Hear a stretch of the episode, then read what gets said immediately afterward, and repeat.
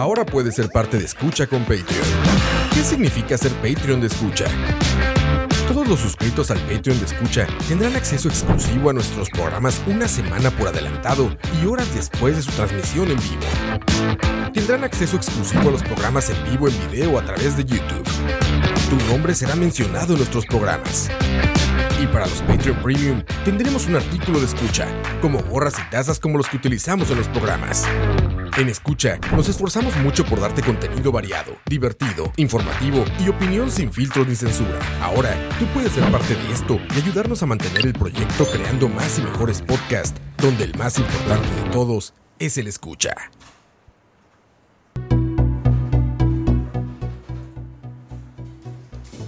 Buenas tardes, estimados escuchas, bienvenidos a un nuevo programa de malas decisiones.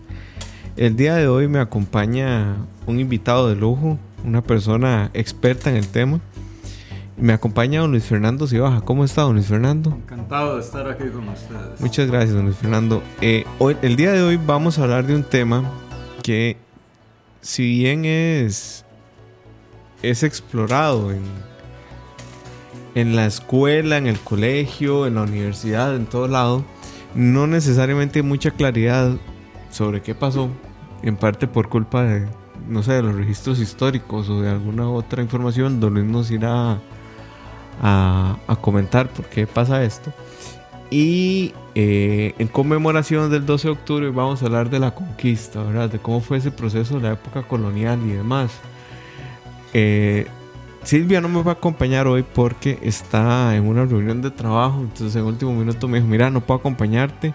Y yo, bueno, no tengo ningún problema con, con, hablar con don Luis Fernando, que siempre es un placer hablar con un historiador. ¿Cómo está, don Luis Fernando? Muy bien, ¿no? Ya le dije, encantado de estar en este programa. Eh, malas decisiones. Malas decisiones sí. y espero que no haya sido una mala decisión que me invitaran. No, no, para nada, a ver que no. Eh, don Luis, cuénteme qué conocimientos se tenían del planeta Tierra en la época de Colón. ¿Cómo, cómo fue el asunto? Porque yo me imagino eh, yo me imagino que en la época de, de, de la corona me llegaba un loco y me decía, deme tres barcos, que probablemente sean ahorita como tres billones de dólares, y, y démelos porque voy a ir a una aventura. Yo le digo que no, ¿verdad? Pero de repente había un, un interés importante de la corona en que eso se financiara, pero no podía ser sobre nada. Entonces, ¿Qué, ¿Qué, sabíamos de la Tierra en ese momento? Bueno, Moisés, usted acaba de decir algo interesante, que si llega un loco a proponer eso, la verdad es que llegó un loco a proponer eso, si pensamos en los conocimientos que se tenía de la Tierra en esa época. Eh, los conocimientos del planeta eh, en la época de Cristóbal Colón era, estaban muy claros. Eh, por ejemplo, se sabía siglos atrás, desde la época grecolatina, que la Tierra era redonda. Eso, ahí de pronto aquí alguien en estos tiempos dice que no, que la, Biblia dice que la Tierra es plana y que entonces eh, no, es, no, es, redonda. Eh, también se sabía muy bien, las, bastante bien, las dimensiones de la Tierra en el sentido de la circunferencia de la Tierra. ¿verdad? Uh -huh. Eso también desde la antigüedad se había conocido con bastante precisión.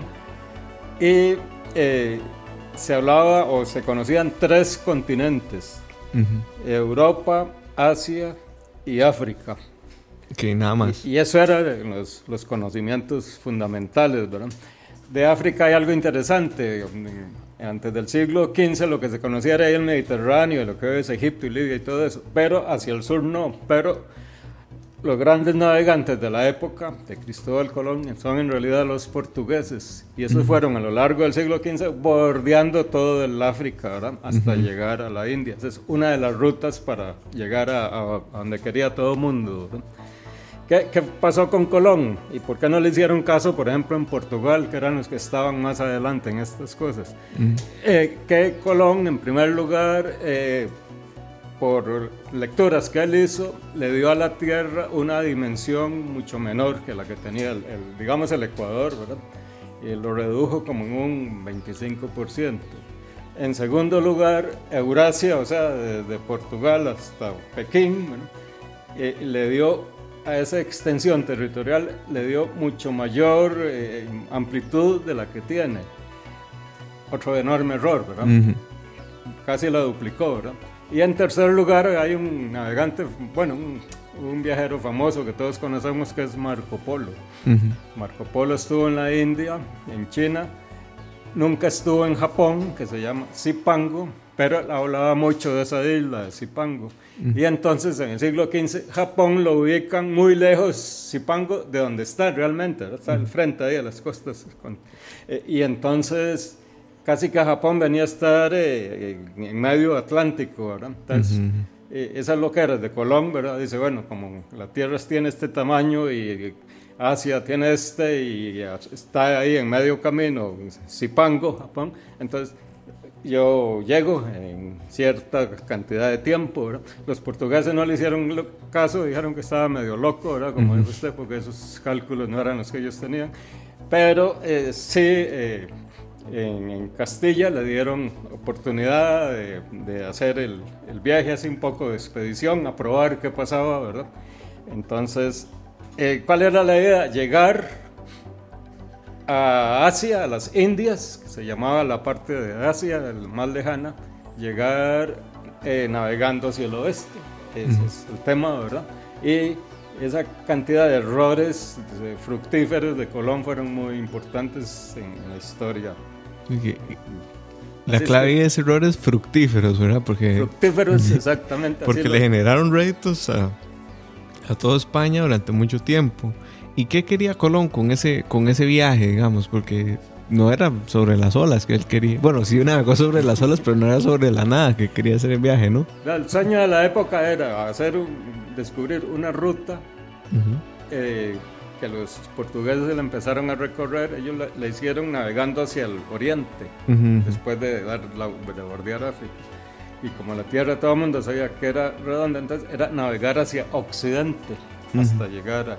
Y el sueño era, en esa época era muy apetecida lo que se llama las especias, eh, la nuez moscada, la, pimienta, el clavo de olor, todas estas... Eh, em, mm, productos que eran muy importantes, por ejemplo, en los inviernos para condimentar la carne salada, ¿verdad? Seguro era horrible, ¿verdad? Salar la carne y después comérsela así sin... Entonces, eran muy apetecidos. También todos estos productos eran usados para cuestiones farmacéuticas, ¿verdad? Era para medicinas. Eh, y eso solo se producía en una parte de de, Asia, en Indonesia, en lo que se llama las Islas Molucas. Entonces a las Islas Molucas le llamaban la especiería y el sueño era llegar ahí porque imagínense, son sustancias pequeñitas, ¿verdad? Y un barco lleno de esas sustancias era una enorme fortuna. Eh, eh, el que primero llegó a la India, este, eh, Vasco da Gama, cargó el barco de especias, ¿verdad? Y cuando llegó a Europa eran millones lo que costaba eso, ¿verdad? Fue muy lucrativo, esa es de las expediciones más lucrativas, ¿verdad?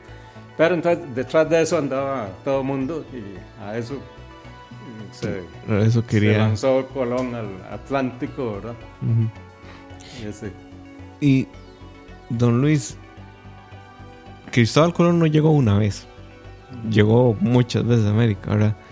Eh, ¿Eso tuvo que ver algo con la forma en la que organizamos después los estados-nación en América Central? Pues sí, Moisés, eso es fundamental. Es, es, es, un gran tema que realmente no ha sido, no es muy conocido y no ha sido muy explotado, ¿verdad?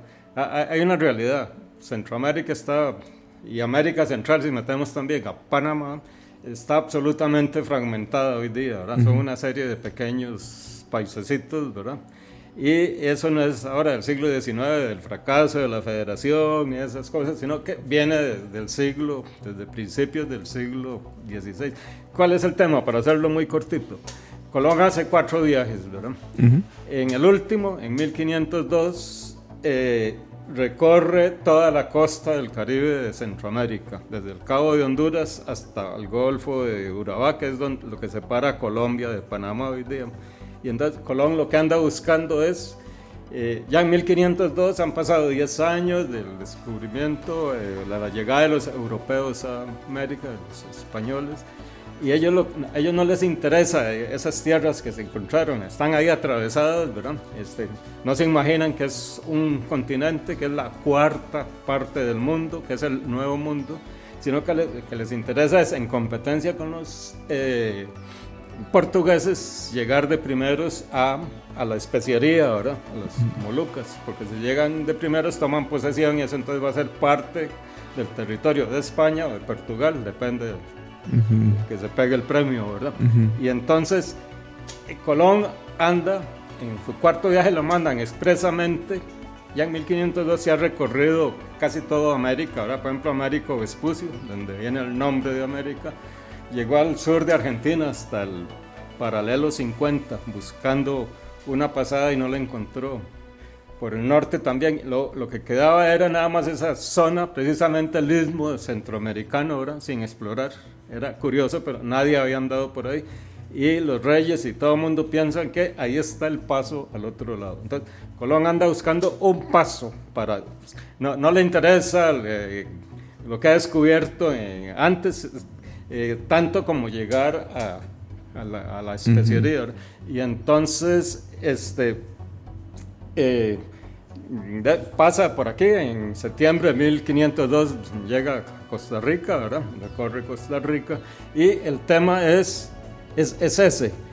¿Qué pasa? Que otros eh, navegantes también, tratando de resumir, buscan lo mismo. Por ejemplo, a, eh, a Colón, a todo lo que él recorrió se llama Veragua y se lo dan a él casi como propiedad exclusiva este, los reyes eh, para él y sus descendientes.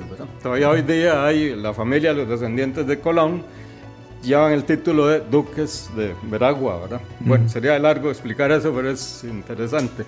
Eh, a la par de Veragua se crea Castilla del Oro, que es donde está hoy Panamá y, Colombia. Y un personaje que tiene mala fama, Pedro Arias Dávila. Entonces, eh, desde el Pacífico de Panamá manda gente a buscar por dónde está el paso. Ya ahora entonces el paso que se busca no es solo eh, marítimo, ¿verdad? un estrecho, sino también una zona de tierra, eh, una franja, un istmo, ¿verdad? donde sea fácil pasar de un mar al otro. ¿verdad? Y eh, entonces ya tenemos, Veragua va a ser después Costa Rica. con Pedrarias ya tenemos a Panamá cada uno con diferentes, eh, eh, diferentes ¿qué? gobernadores, digamos, ¿verdad? son diferentes jurisdicciones. Pedrarias manda gente a buscar esa, ese paso y resulta que vienen por mar y llegan hasta Nicoya. Y como Nicoya tiene el Golfo, perdón, hasta el Golfo de Nicoya. Y entonces el Golfo de Nicoya, como lo ven tan ancho y como viene el Tempest que hay atrás, que no se imaginaban, creen que esa es la vía que comunica el, el Pacífico, o sea, la mar del sur, con el Atlántico, con el Caribe, la mar del norte. Y entonces al Golfo de Nicoya lo llamaron Estrecho Dudoso durante un tiempo. En el Estrecho Dudoso. El Estrecho Dudoso, sí. Eh, y eh, para terminar, eh, desde México, Hernán Cortés también anda buscando el Golfo y manda gente por tierra y por mar y ahí va a aparecer Guatemala, ¿verdad? Y después todos creen que más bien la entrada es por el Golfo de Honduras y eh, ahí confluyen varias expediciones, se pelean entre ellos los españoles y surge Honduras. Entonces, todo lo, que hoy es Guatemala, eh, Nicaragua, Honduras, Costa Rica, Panamá, ya en 1527 eran provincias independientes mm. y así se quedaron y así hasta hoy. Eh, eh, hasta hoy, ¿verdad? Usted que es de ciencias políticas, es un tema interesante, cómo claro. eso que existía en mil, ah, imagínense, en 1527 es lo que tenemos hoy. Don Luis, ¿y en qué momento los españoles, porque hay muchos mitos alrededor de, de la conquista, ¿verdad? Que si hubo una masacre de 50 millones, de 2 millones de, personas autóctonas en ese momento. Eh, pero ¿en qué momento los españoles deciden, ok, esto, aquí hay riqueza, aquí hay recursos naturales importantes, bueno, sobre todo en Argentina y Chile, ¿verdad? Con, con temas de minería. Pero ¿en qué momento los españoles vuelcan la mirada a, ya a quedarse y a, empezar a explotar el territorio que habían descubierto? Bueno, primero se tuvieron que dar cuenta que era otro territorio, que no habían llegado a, a, a, donde estaban las especies, ¿no? El momento es precisamente con el viaje de Américo Vespucio. Imagínense, empieza ya por Venezuela y sigue bajando por Brasil, por todo eso, y llega casi bueno, al extremo, los 50 grados, al extremo sur de Argentina, y no encuentra nada. Entonces llega a la conclusión, Américo Vespucio, de que esto no es una isla de, las Indias, eh, que no es parte de Asia, sino que es algo nuevo. Entonces Américo Vespucio se hace célebre por eso y en mapas que se publican por ahí de 1508 en Alemania, ya entonces esa parte de Sudamérica, eh, en vez de ponerle Indias, le ponen, resumiendo, ¿verdad? América o Américo, ¿verdad? y, por eso no se llama Colombia, América, sino que se llama América. Ahí fue donde ya, y eso tiene implicaciones, porque entonces ya los españoles se centran en que hay que organizar la administración y lo que usted dice, ver cómo se explota ese territorio, ¿verdad? Y eh, eh, entonces fundan instituciones. Una, nada más, la primera y muy importante se llamó la Casa de Contratación de, de Sevilla, que era la que se encargaba de todo lo económico, lo judicial, lo político de, de, América. Después ya se van especializando, aparecen las audiencias, en lo militar aparecen las capitanías generales, ya eh, se nombran gobernadores, eh, eh, se va afinando más la administración de, de, América, pero hasta que se dan cuenta de que, de, que esta es el nuevo mundo, la cuarta parte del mundo, que no es ni África, ni Asia, ni Europa. Y ese, ese proceso no fue, digamos, para nada pacífico de repente, ¿verdad? ¿Cómo, fue el, tema de, la colonización? Porque es un... Bueno, más bien, respondan primero esta pregunta y después vamos con la colonización, si le parece. Colón llega en 1502 a, Costa, Rica, ¿verdad? ¿Por qué hasta 59 años después llegan los españoles al Valle Central? E-, ese, es un, gran tema, ¿verdad? Imagínense, pensémoslo. Eh, 1502 y el primero que llega al Valle Central eh, es en 1561 Juan de Caballón. O sea, es demasiado tiempo, es casi tres cuartos de siglo entre la llegada de Colón al Caribe y la penetración de los españoles aquí donde estamos, a Santana y a, Escazú, porque por aquí pasó, ¿verdad? Siguieron pasando Caballón y Vázquez de Coronado y todos ellos. El tema es este ya hablamos de Pedrarias, Está, en Panamá, está en Castilla del Oro, lo que le interesa es buscar el estrecho, ¿verdad? Entonces lanza gente, expediciones, unos descubren el estrecho dudoso, el Golfo de Nicoya, otro por su cuenta, Gil González Dávila, llega y descubre la Mar Dulce, el, gol, eh, lago de Nicaragua, imagínense, ¿verdad? Y, empiezan a ver, el buscar el, lo que se llamaba, hoy se llama Río San Juan, lo que se llamaba el desaguadero del, del, lago de, de, la, del lago de la Mar Dulce, ¿verdad? Y eh, durante décadas entonces pasan directo, usando esta palabra, se brincan Costa Rica porque no les interesa, lo que les interesa es pasar de Panamá a Nicaragua y seguir buscando el, desaguadero, el estrecho, el istmo, ¿verdad? Para eso hasta 1529 por allá. Pero de pronto la gente está en Nicaragua y Francisco Pizarro, aquí hay que mezclarlo todo, llega casi a, las puertas del Perú, ¿verdad? De los incas, del imperio inca. Y entonces le cuentan los indígenas de las enormes riquezas que era cierto que había en, en el Perú, ¿verdad? Y entonces Francisco eh, Pizarro se devuelve con su gente y manda a traer gente a Nicaragua y a, alborotarlos, ¿verdad? A entotorotarlos con la idea de que en Nicaragua no hay nada, mientras que allá se van a enriquecer de, un día para otro. Y eh, la gente empieza a armar navíos, a armar expediciones y a irse a pasar de Nicaragua al Perú. Nicaragua sufre una crisis tan temprano, imagínense, apenas empezando y todo el mundo empieza a despoblar. Se jala, se va de Nicaragua al Perú y se brincan a Costa Rica, ¿verdad? Entonces, toda la década de 1530, 1540 es el, el trajín, ¿verdad? Con, con, un problema que tal vez ahora podemos comentar, con el problema de que no se fueron solos, sino que se llevaron a miles de indígenas como esclavos para que trabajaran en el Perú como, como cargadores. Pero eh, eh, entonces es hasta 1561. Ah, después viene otro tema que podemos hablar. Ah, eh, empiezan el Estado español a hacerse presente en América. Los primeros expedicionarios eran aventureros que financiaban las, sus empresas con su capital. claro, muchos ganaron mucho, ¿verdad? Y entonces en esos primeros viajes, digamos que en el lo que ellos llaman descubrimiento, hay poco, poco, mm, poca presencia del Estado, poca presencia del Estado. Son, eh, se, se, firman unos papeles ahí, capitulaciones, y en las capitulaciones los que van en la expedición, los capitanes, tienen enormes poderes que hoy serían poderes del Estado, ¿verdad? en justicia, en lo militar, en todo. Y pero ya hacia 1540 empieza el Estado español, la corona española, a querer eh, eh, tener más presencia en América, ¿verdad? Y entonces empiezan a poner regulaciones con las expediciones, ¿verdad? Porque a la, a la, corona española no le interesa, por ejemplo, que exterminen a todos los indios, porque algo muy importante va a ser el tributo indígena, lo que se llama la, la encomienda de tributo. La famosa encomienda. Y entonces si los, si los particulares, con el afán de enriquecerse rápido, explotan y matan a todos los indios, la corona se va a quedar por fuera, ¿verdad? Entonces...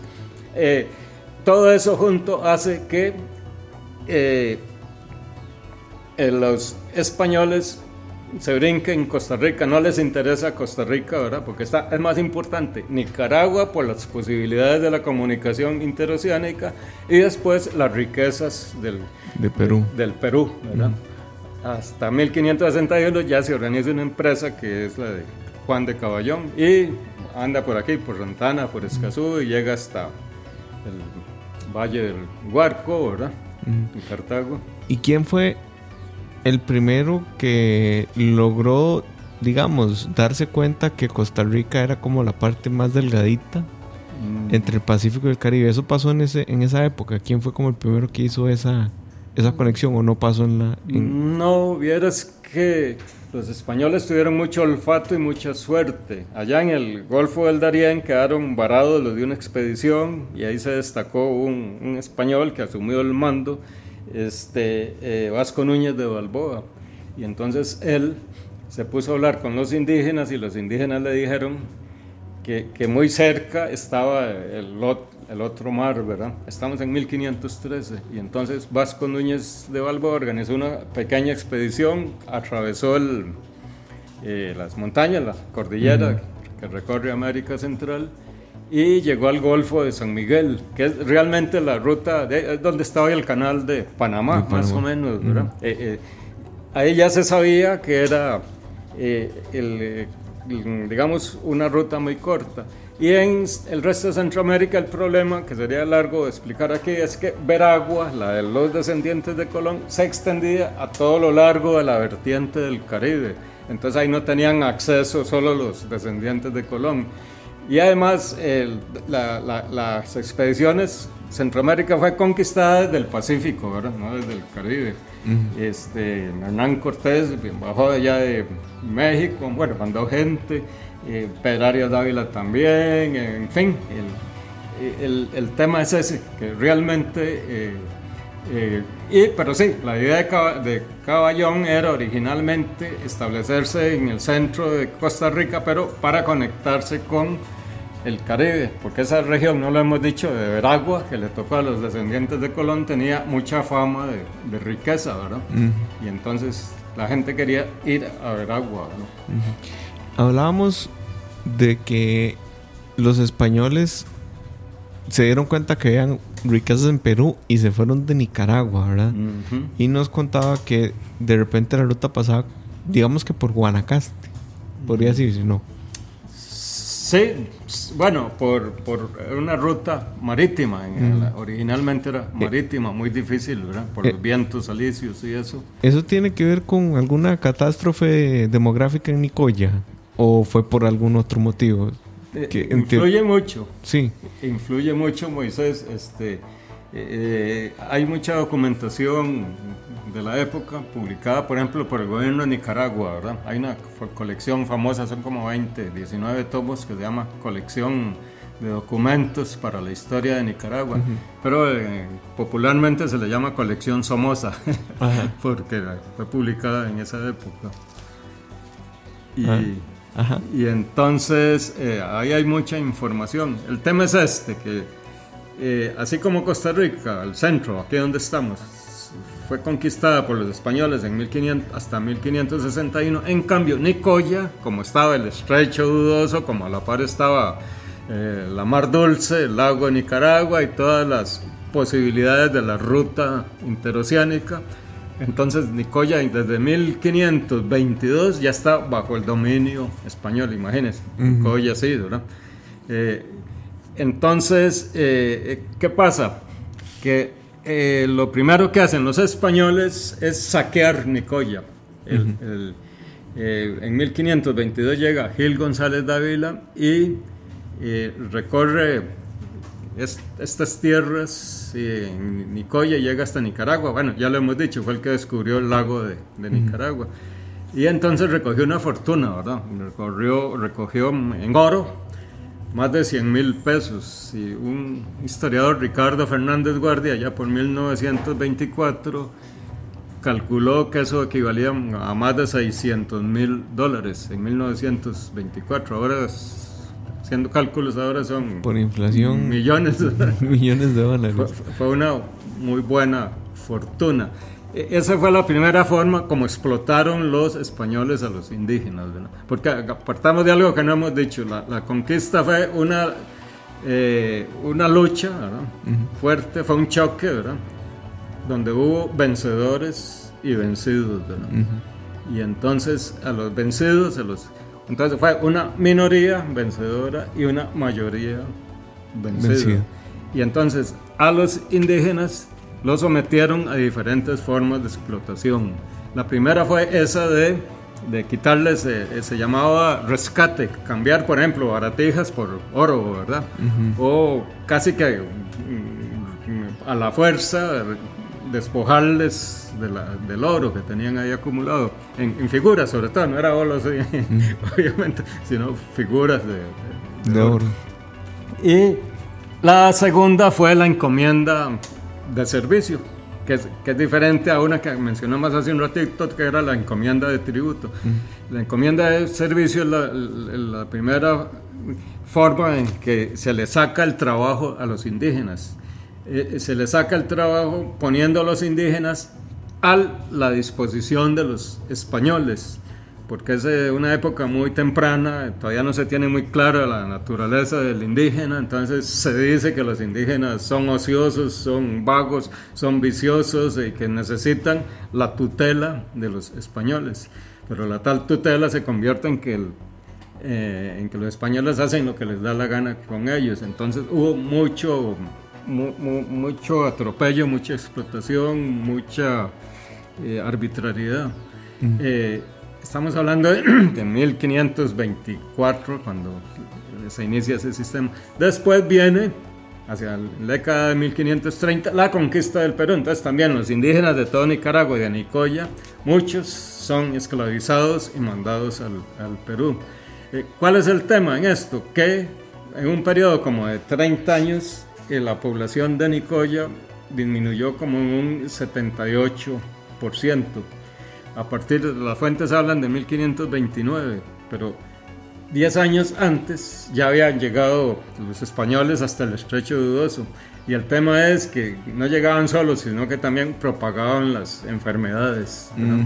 No solo en, las muertes que hubo de millones de indígenas, no solo fue la cuestión violenta y la explotación y la guerra, y, sino este, las enfermedades, ¿verdad?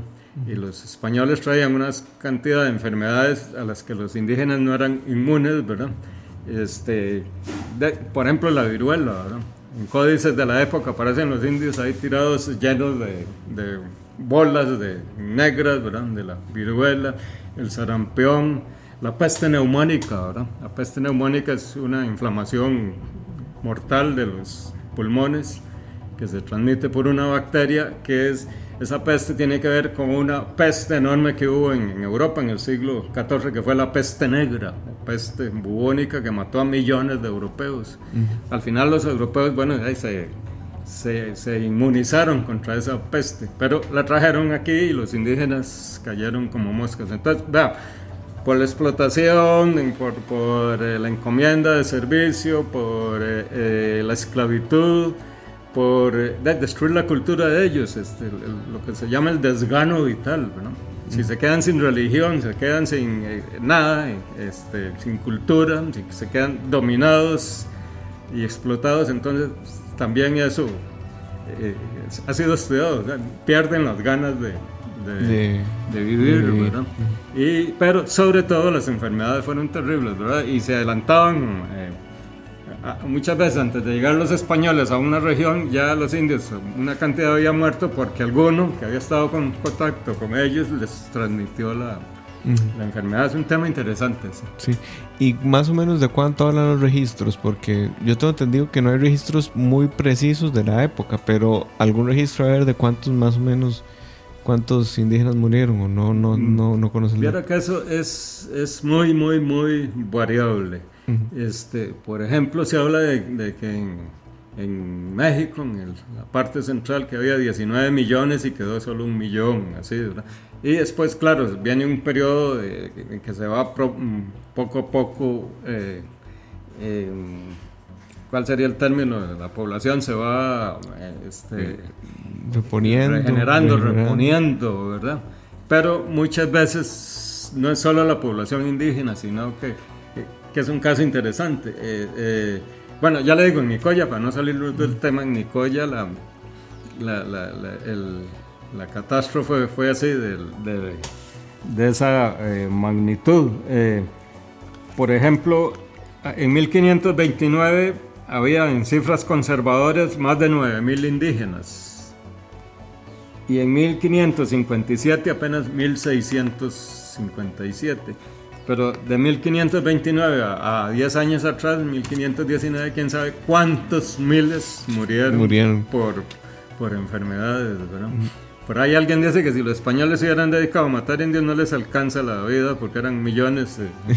y además ese no era interés, ese era el interés de explotarlos así hasta la muerte de los primeros que llegaron a enriquecerse a toda costa. ¿verdad? Para decir aquí mando yo, básicamente. Sí, y pero después llega gente a colonizar y establecerse y les dan tierras. Y entonces lo que menos les sirve es que les den tierras y no tengan indios que les ayuden a, cultivar la tierra.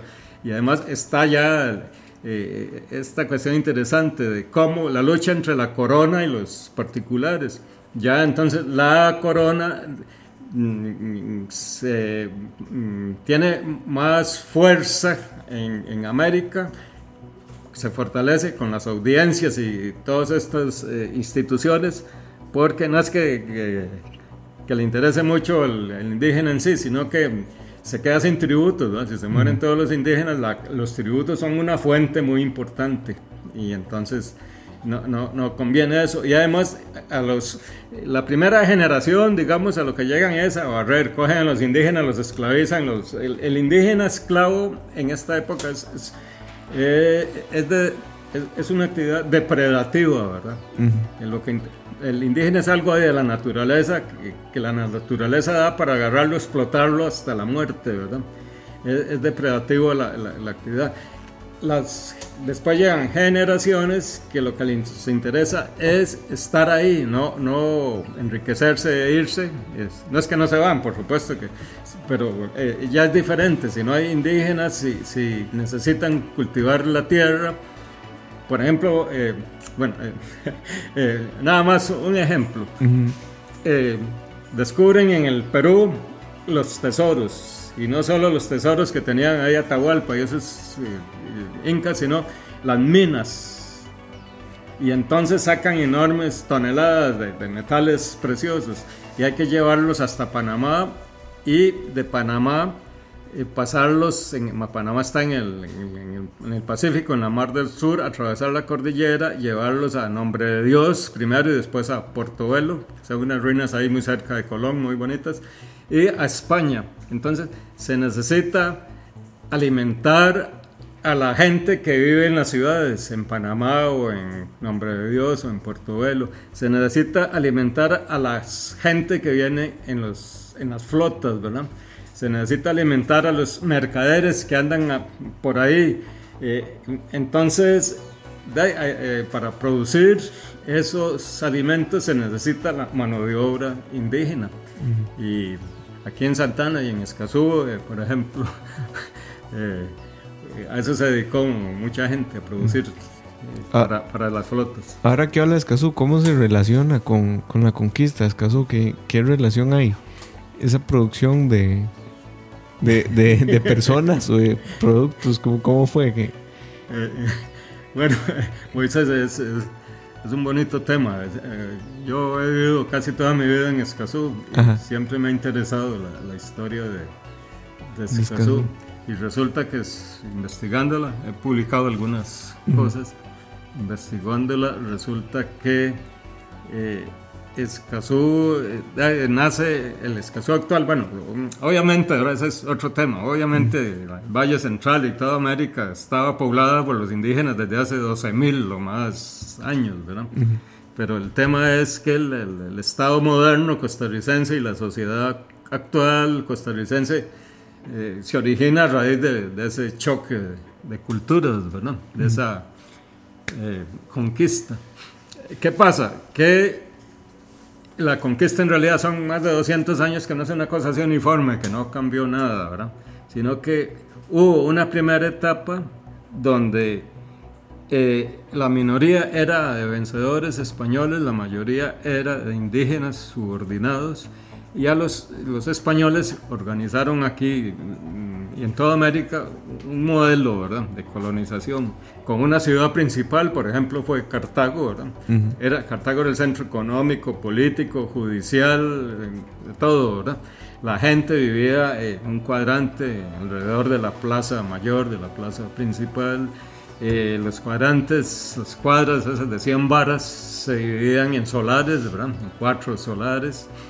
Eh, y ahí iban los, los, más importantes cerca de la plaza y los menos importantes cada vez más lejos. Pero además había estancias, este, ellos tenían que producir y las estancias eran enormes extensiones de tierras que les daban a los españoles. ¿Cuál, qué, qué, tiene que ver con esto, Escazú? Bueno, que uno de los conquistadores que venía con Juan de Caballón es Juan Solano era muy importante, a veces se le confundía, a veces se le daba tanta importancia como a Caballón o a Vázquez de Coronado. Y a Juan Solano le dieron una estancia que era prácticamente lo que hoy es el cantón de Escazú, imagínense. Desde allá, desde la, desde la, quebrada Herrera hasta el río Este Corrogres, que pasa casi por el centro de, de Santa Ana, ¿no? Y entonces, en esa estancia, en esas primeras décadas del siglo de finales del, de finales del siglo XV, eh, perdón, XVI, en 1590 en adelante, y principios del siglo XVII, en 1610, 20, 30. Juan Solano tuvo descendencia, ¿verdad? Una hija de Juan Solano se casó con un, recién llegado aquí y eh, formaron una familia que se dedicó a, a, a, cultivar la tierra, no ellos, sino por medio de los indígenas. ¿Por qué les interesaba cultivar la tierra? ¿Qué hacían? Cultivaban trigo con la familia Cascante de Rojas. Hubo tres generaciones, Juan Cascante de Rojas, papá y, y los hijos. Y, tres generaciones que mantuvieron esa unidad de esa estancia o finca enorme. ¿Y a qué se dedicaban?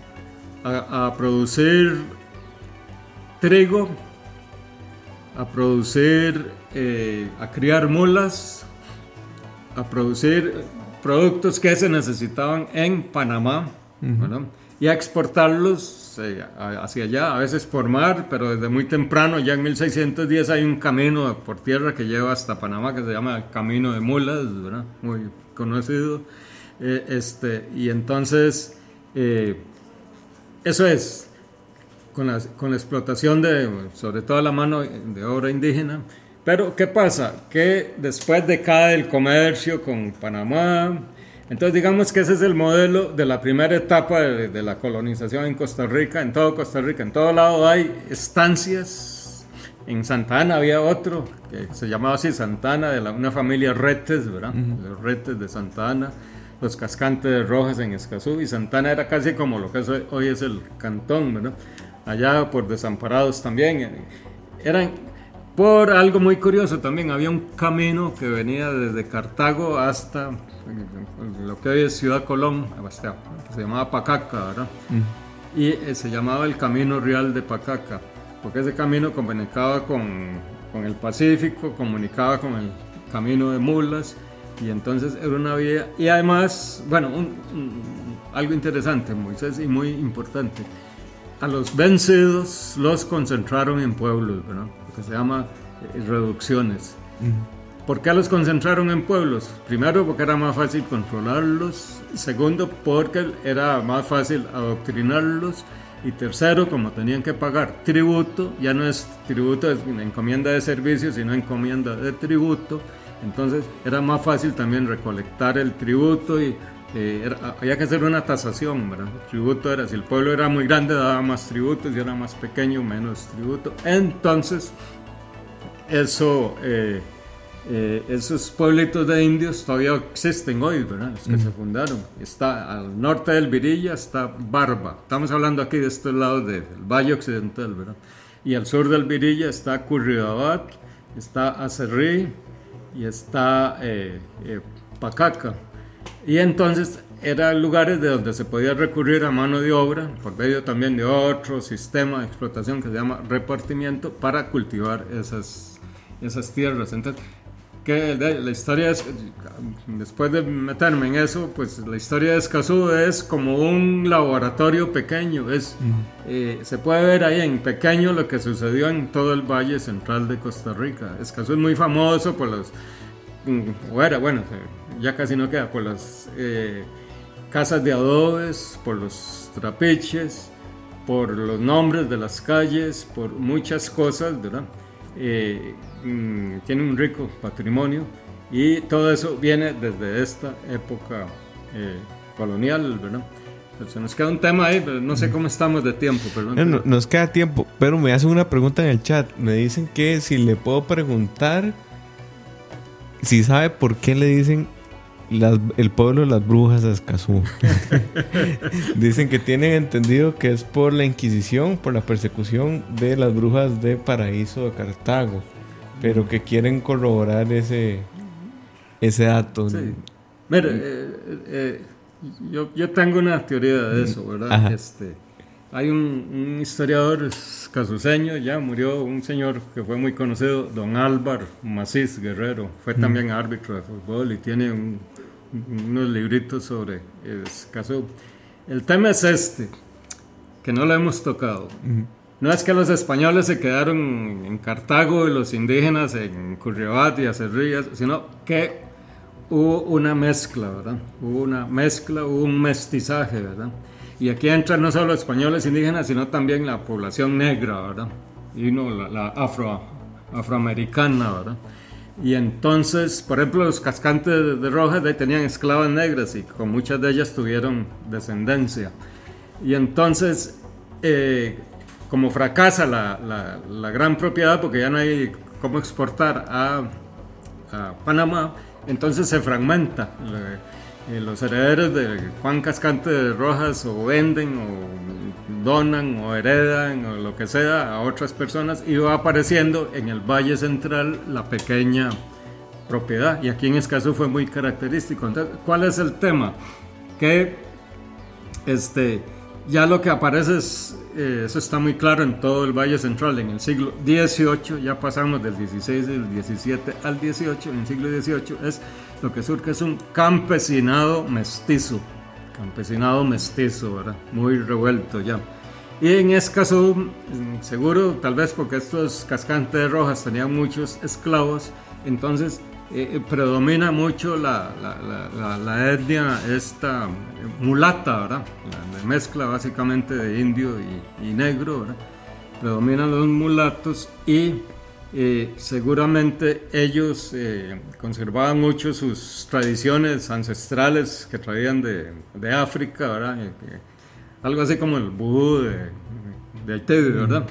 Entonces, eso es interesante. Hay una, para contestar a esa persona que escribió en Facebook, hay una eh, antropóloga muy conocida, tal vez fue profesora suya, María Eugenia Bossoli, de Willy. no, no la conozco. Doña María. María Eugenia es, bueno, profesora emérita de la Universidad de Costa Rica y premio Magón de Cultura, ¿verdad? Entonces ella escribió un artículo que se llama Ni creer ni dejar de creer.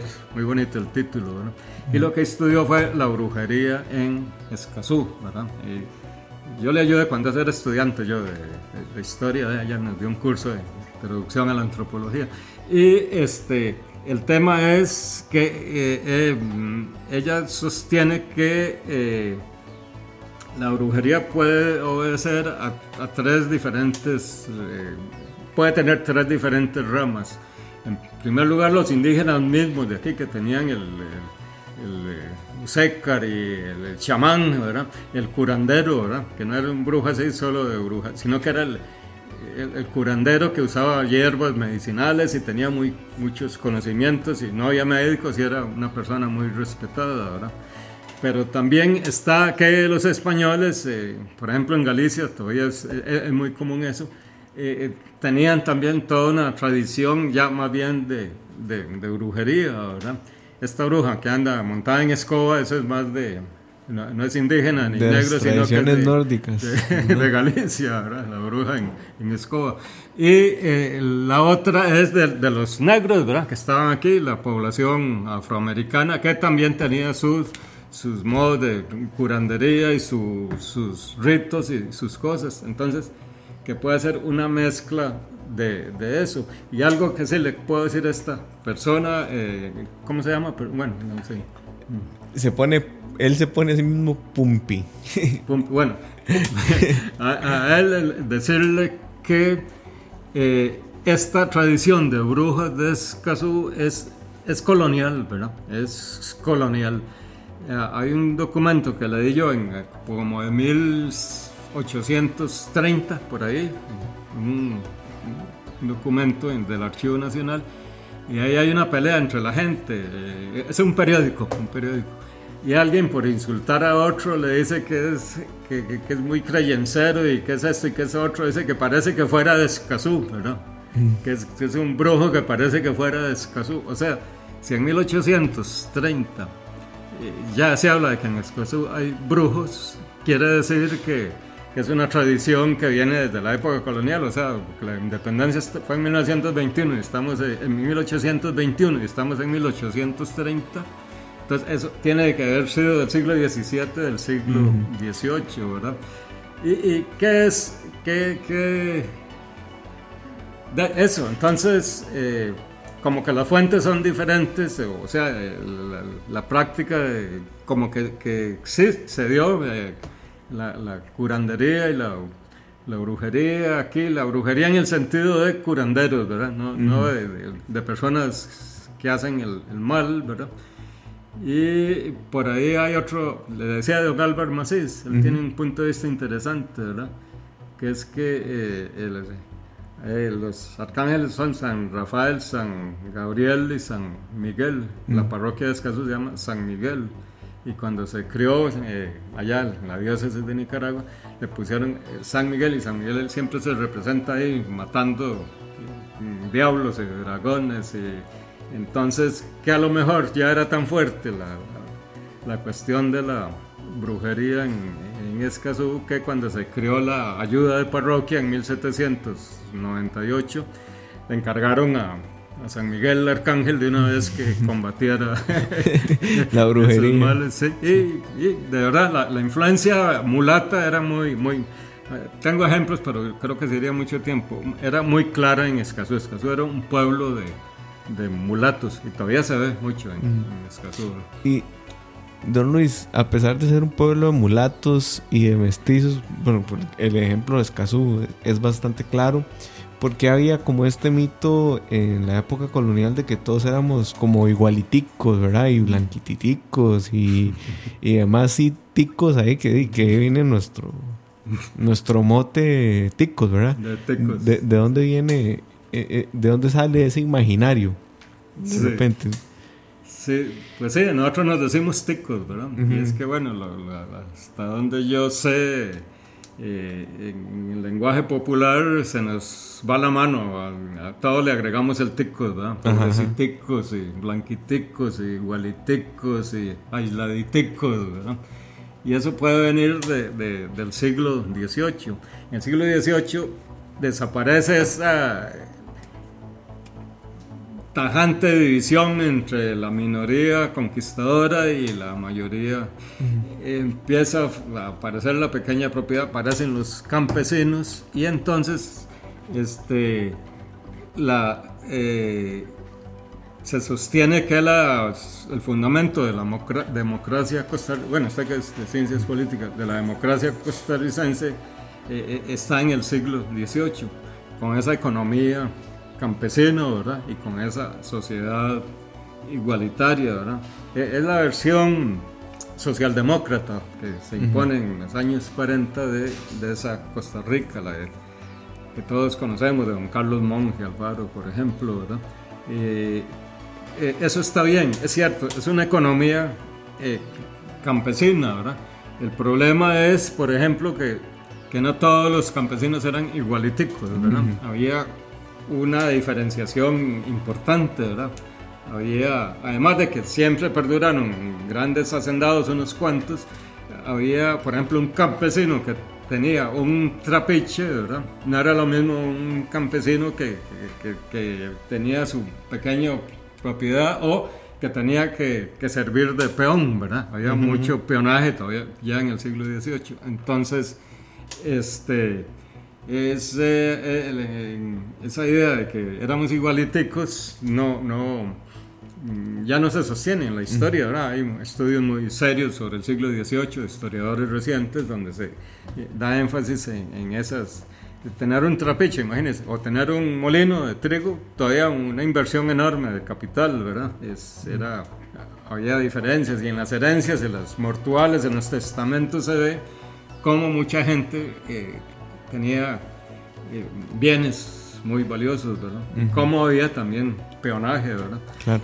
Eh, y, y lo mismo, como se mezcló todo el mundo, entonces eh, obviamente es un mito eso de que, de que éramos blanquiticos o de que somos blanquiticos, ¿verdad? La sociedad que surge en el siglo XVIII es un campesinado desigual y mestizo, o sea, no blanquitico, ¿verdad? Y entonces, y lo otro, aisladiticos, pues no, ¿verdad? Siempre exportamos y siempre... Siempre eh, movemos y ahí. Siempre estuvimos vinculados a las corrientes de- del mundo, ¿verdad? Sí, que igual el, el tema del campesinado fue variando, supongo, con el tiempo, cuando ya cambiamos al café y después al banano, entonces ya no era lo mismo tener un trapiche, sino ahora había que tener la matica de café con el beneficio y ahora ya después di la siembra de, de banano, que es lo que más exportamos ahorita, banano, melón y, y café, creo. Don Luis Fernando, muchísimas gracias. Eh, ha sido un gusto hablar con usted. Aprendí muchísimo hoy. Generalmente aprendo, pero hoy aprendí más de la cuenta. Creo que la gente que nos está escuchando en vivo también. Este, voy a dejar corriendo los Patreons en el video. Los Patreons son los que hacen posible esta, esta locura de- que se llama malas decisiones. Bueno, eh, yo quiero decir que ojalá no hayas repetir, que no haya sido una mala decisión, que no jamás, hayas embarcado jamás la, la mejor, la mejor decisión haberlo invitado para hablar de este tema. Eh, creo que se me quedaron muchísimas preguntas en el tintero. Espero que podamos en, en una futura ocasión tenerlo para seguir hablando de un tema tan interesante como la colonia. Con mucho gusto. Muchísimas gracias, don Fernando. Y a ustedes, estimada audiencia, muchísimas gracias. Nos vemos la próxima semana en Malas Decisiones. Chao.